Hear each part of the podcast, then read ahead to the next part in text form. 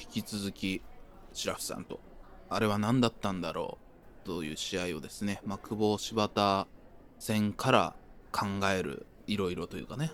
でちょっと続きを言うとあれは何だったんだって格闘技を見てそれをね今考えてみるとあれ何だったんだろうってもそうなんだけど俺は何を期待してたんだろうっていうあとこにもーうんちょっと逆説的というか。ありますね。だからうん柴田久保に関してもいろんなまあまあほぼ正義論それぞれの説理でうん。なんか勝手なことみんな言ってるんだけどそれって結局その筋書きのないものに対してそれぞれの思い描いているうん。何かこういうものが見たかったとかというものを裏切られたという気持ちに対して結構怒ってるんだなうっんて思ったの。だけど我々はそれを裏切られるために見てきたじゃですよ。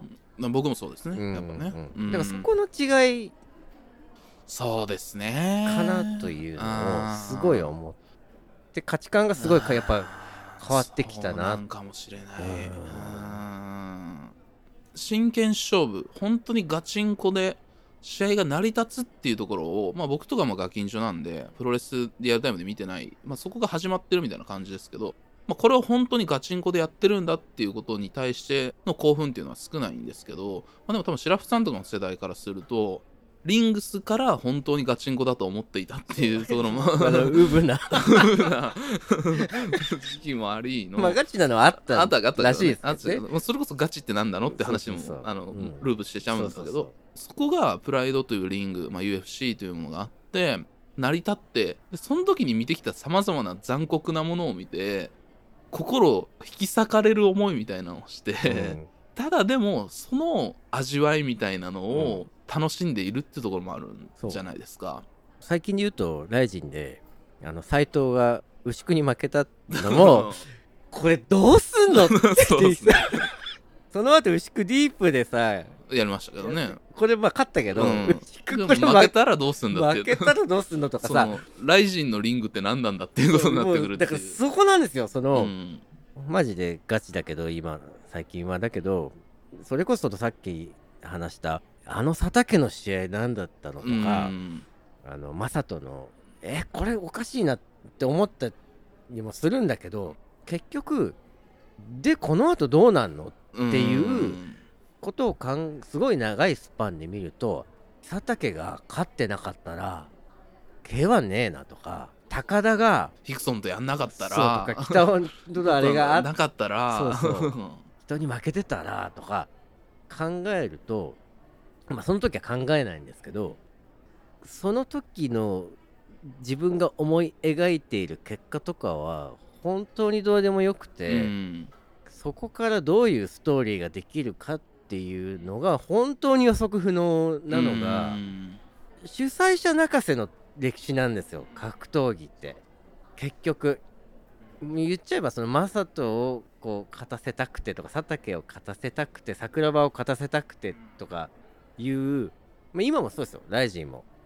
マッチメイクにしても。すごい絶妙なことやってたり。この絵だったら仮にもうこいつが負けてもいいだろうっていう。マッチメイク。まあミクルがクレベルに負けたりとかも。まだストーリーが全然できるじゃないですか、そうですそう。ねだからそういうね歴史なんですよ。楽しみ方としてもれにしても斎藤が牛久に負けたのは結構 結構おーって久々に。そうですね。面白いなと思ったけどね。で牛久選手はなんかあの田村の弟子負けてたりとかなんかそのそうなんですそう中村に。そうそう中村ね。本当ありますよね。そうなんですよ。思い通りいかない歴史みたそいうそうそう去年出た本で沢村忠に真空を飛ばした男、うんうんうんはいはいあのまあ沢村忠っていうね、うんあのキックのに梶原一騎のうんはい出ていたのプロモーターであった野口治さんっていう人を追っていくっていうまあ十何年取材してすごい本が出たんですけどなんかそれでも極真の歴史でよく語られてる黎明期だから黒崎先生あのとかまあそうですね小人がねうん後ね入ったりする選手とかが大遠征にその行くんですよねキックボクシングの時に。でその時にその中村正っていう選手を本当はスターにしたかったから結構タイでもそのほんまあんまり試合してない弱い相手と当ててるんですよね、で他のその2選手黒崎選手先生とかその辺の藤平選手っていうのはかなりあっちもガチガチに強い選手と当てられててで負けたり勝ったけどギリギリで勝ったみたいな。でも中村一番エースにして中村は勝ったっていうのがあって、で中村は自分がやってきたことがこれで間違ってないんだっていう風になったけどその負けた黒崎先生とか勝ったけどギリギリだった藤平選手とかは、だからグローブの方行くんですよね、うん。だからそれってなんか本当マッチメイクとそこでこう負けたとか起きたことのうん。イフストーリーみたいなんで、うううんそれこそ60年代とかから起きてる歴史っていうのがやっぱあるんですよね格闘技って。でも本当そういうことって起きるっていうか。その予期せぬ川がどんどん分かれてっちゃうというか、うん。そうそう。そうなん気づいたらこっちの枝に流れてたみたいなさ、うん。そうなんですよ。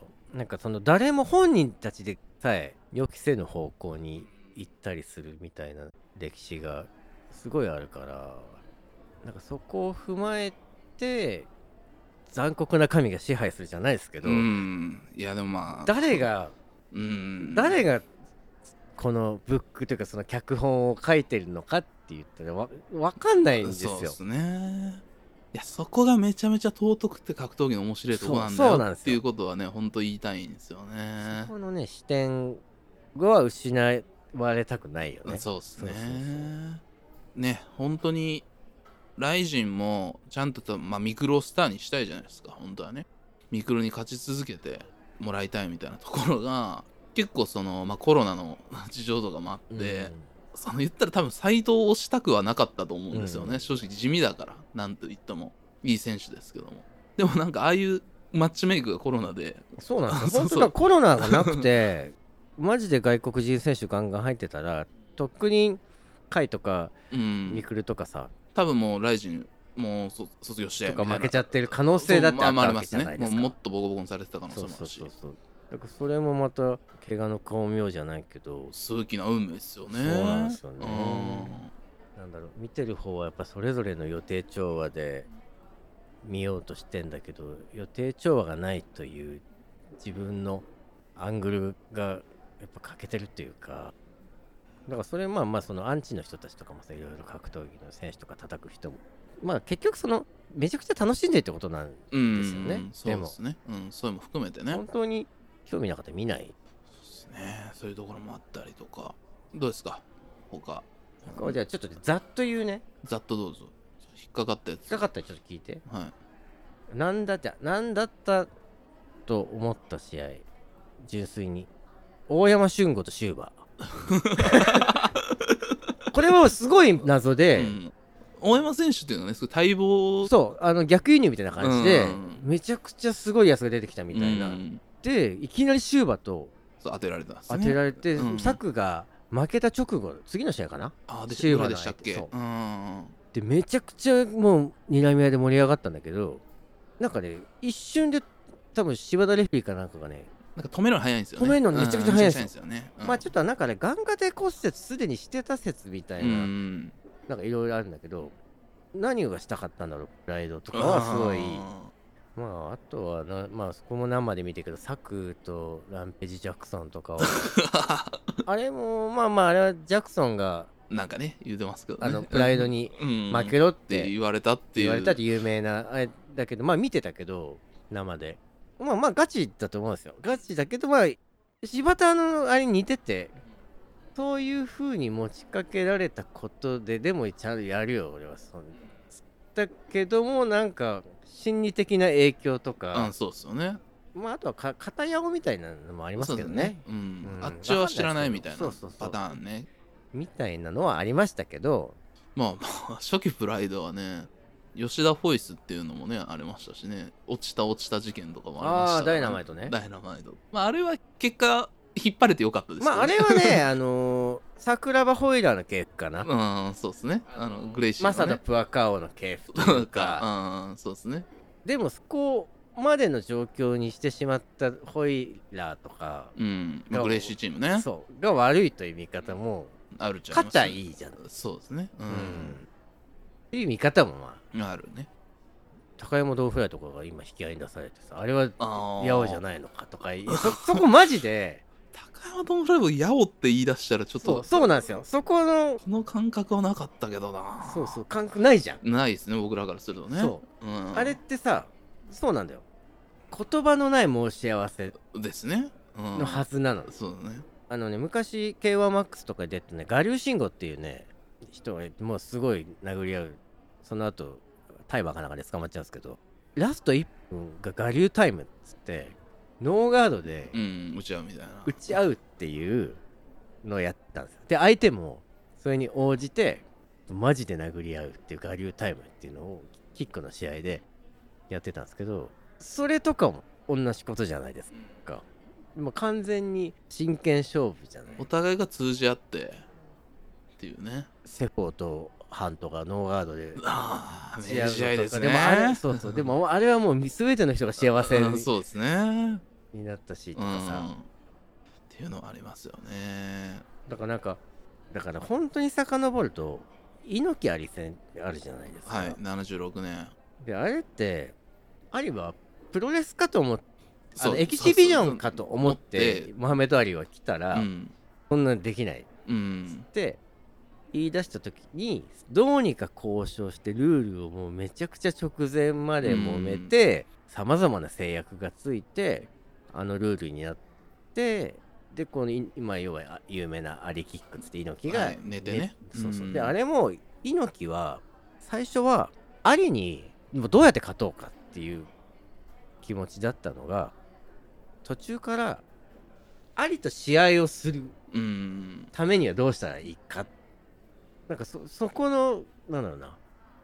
その試合が成立すること自体がもう真剣勝負というかまあ猪木からしたら多分リングの上で試合が始まってしまえばっていう、ん。まあそういう思想の一番初めの人ですからね猪木がね。そうなんですよ。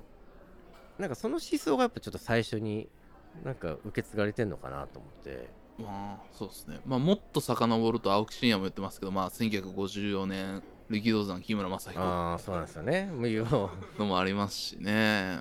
まあその辺、まあ、それこそ猪木の話は柳沢先生の76年のアントニオ猪木、まあ、木村正彦はなぜ力道山を殺さなかったのかとかで語られてますけどあれとかも本当にそのなんていうんですかね。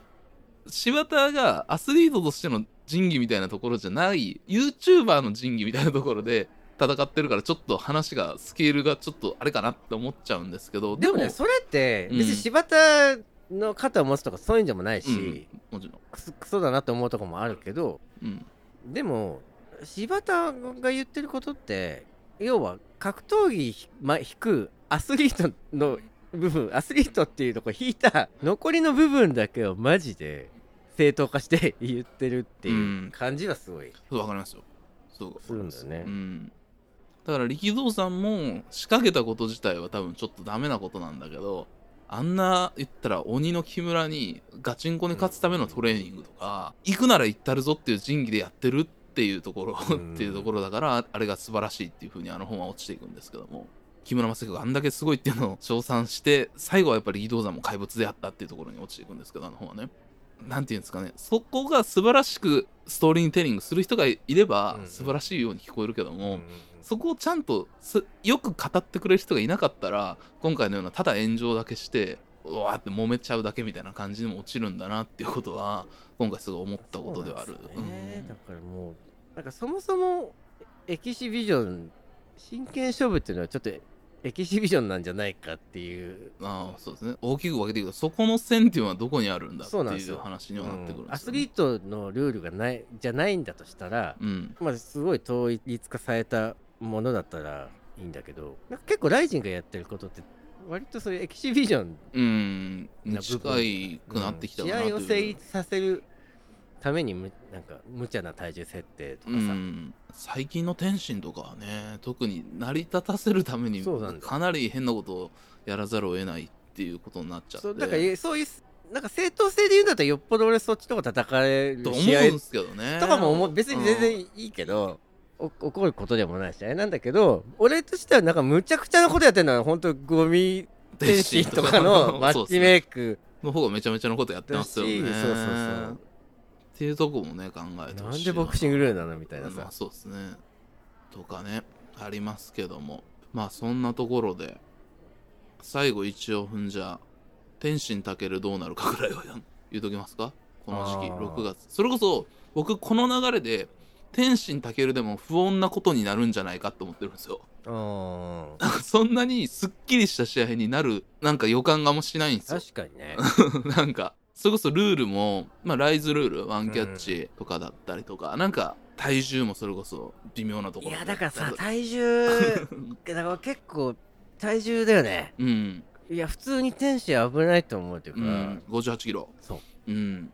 あのもうまあちょっと低くか58だ8っすよね。57.5って言ってたのが58だったんですよね。上でやんだうん、今度6月についにやるかって言われてた天心対タケル K1 のトップとライジンのキックのトップがやるんだけど、まあ、階級違うんですよね、でで昔タケルも55でやってたんですよね。でも60がベストでで天心は55がベスト。うんうんでだから間の57.5っていうのででもやんないんじゃないのかって言って決まったら58でやると。うんでそこがどうなんだっていうところから始まってるんですけどまずはね。まあいろいろね言われたりするだろうね。そのルうん。ールがどっちが不利だとか、そうだけど結局その決まった条件でもう、うん。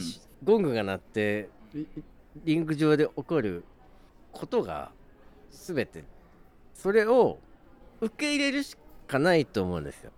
それがプロレスにしても。うんすごい横暴なこととかプロレスってまあ起きますね。起きてきたじゃないですか、だけど受け入れなきゃいけないんですよ。でなんで受け入れちゃうかというとやっぱやっぱガチなんですよね。そのプロインプロレスの歴史って、うん。そのガチの捉え方にもよるんだけど。だけどやっぱ本気なんだなっていううんのがあって、そうですね。プロレスを大きく推進させてきたのはそのまあ言ったらショーとしてのあり方っていう WWE 的なショーとしての部分がまあ流入されてて盛り上がってる部分もあるんですけどでも広がったところにはそういうガチンコ性というかそういう不穏なことがあってプロレスっていう幻想が高まりのそういう推し進めてくる推進力になったっていうことは本当言えるってことが多分あの白木さんがさっき言ってたことでは言えるとは思うんですけど。まあその結果的に思ったのはあの試合何だったのというテーマからはい。ここまで来たのは。ここまで来て。まあ結果的にやっぱり昔からやっぱりリング上で起こってきたことを全て受け入れてきたんそうですね。ですよ。僕たちファンとしてはね、はい。なのでマジでみんな今のやっぱ格闘技見るやつはもう野暮なこと言うなよってうん本当に思う。うん。確かにね。マジで、うんなんか真剣にやってるうん。やつがいおかしいじゃないかみたいなってそんなことは分かってると。分かってる。やってる人たちも分分かってる。よよっていうね。その上で騙されたりそうですね。騙そうとするやつがいたり罠をかけられたりその上でのやっぱ多分格闘技プロレスはその中でも絶対に戦いをしてるからどこかで。だからそこをやっぱり見どういう風に見るかとかをして。まあまあ皆さん野暮なこと言うなよ。うん。と思いますね。ね最後でしたね。本当に。あーいや分かりますよ。うん。まあ見てろよって感じかな。次あるとしたら、まあ、その6月の天心だけるあたり。まあでもこういう世紀の対戦って完璧な明治試合になったことないじゃないですか。今まで。なかなかないじゃないですかそうですね うん、そうだね、うん、これなんか一個予言じゃないけどヒョードル見ることがあんま面白くなかったし。そうでしょ？そうなんですよ大体。桜庭シウマは試合としてこうすごいって言ったらそうでもない,、とかね。確かにねなんかなあるか。なかなかないんですよそういうのって。うん。だから秒殺かなんかそういう膠着で変なことになるか不穏になるかみたいなことがやっぱこういうプレッシャーがかけられる試合ってそういうことが起きがちで、うんうん俺の俺の予言としてはどっちかローブロー入るっていうのはあーそう めちゃめちゃありそう。ローブローがバッティング。そそうのそうそう。っていうのでめちゃめちゃ揉めるっていうのがなんか工事のあれがちょっと そうそうそう。そうね工事のバッティング問題っていうのがその癖伏線になってきてて。そうそうそうなるほどね、うん、あーあるねそういうんで揉めるんだろうなっていうふうな予想はしてます僕はでもその時にも今日ね僕らが語ったようなことをねみ考えながらね反応してほしいなと思いますねファンの人たちにはねまあ以上かな。はい。というところでですねアフタートークもお付き合いいただきましてありがとうございました。またじゃあねあの天心たける終わったらそうですね。今年中に、うん。夏ぐらいにまた遊びに来てくださいぜひとも。はーい。白木さんなんか告知とかは最後にいやもう全然ないですか？あの、はい。バンドねやられてますんで、やってます。チェックしてみてくださはい。い以上です。ありがとうごあざいました。りがとうございました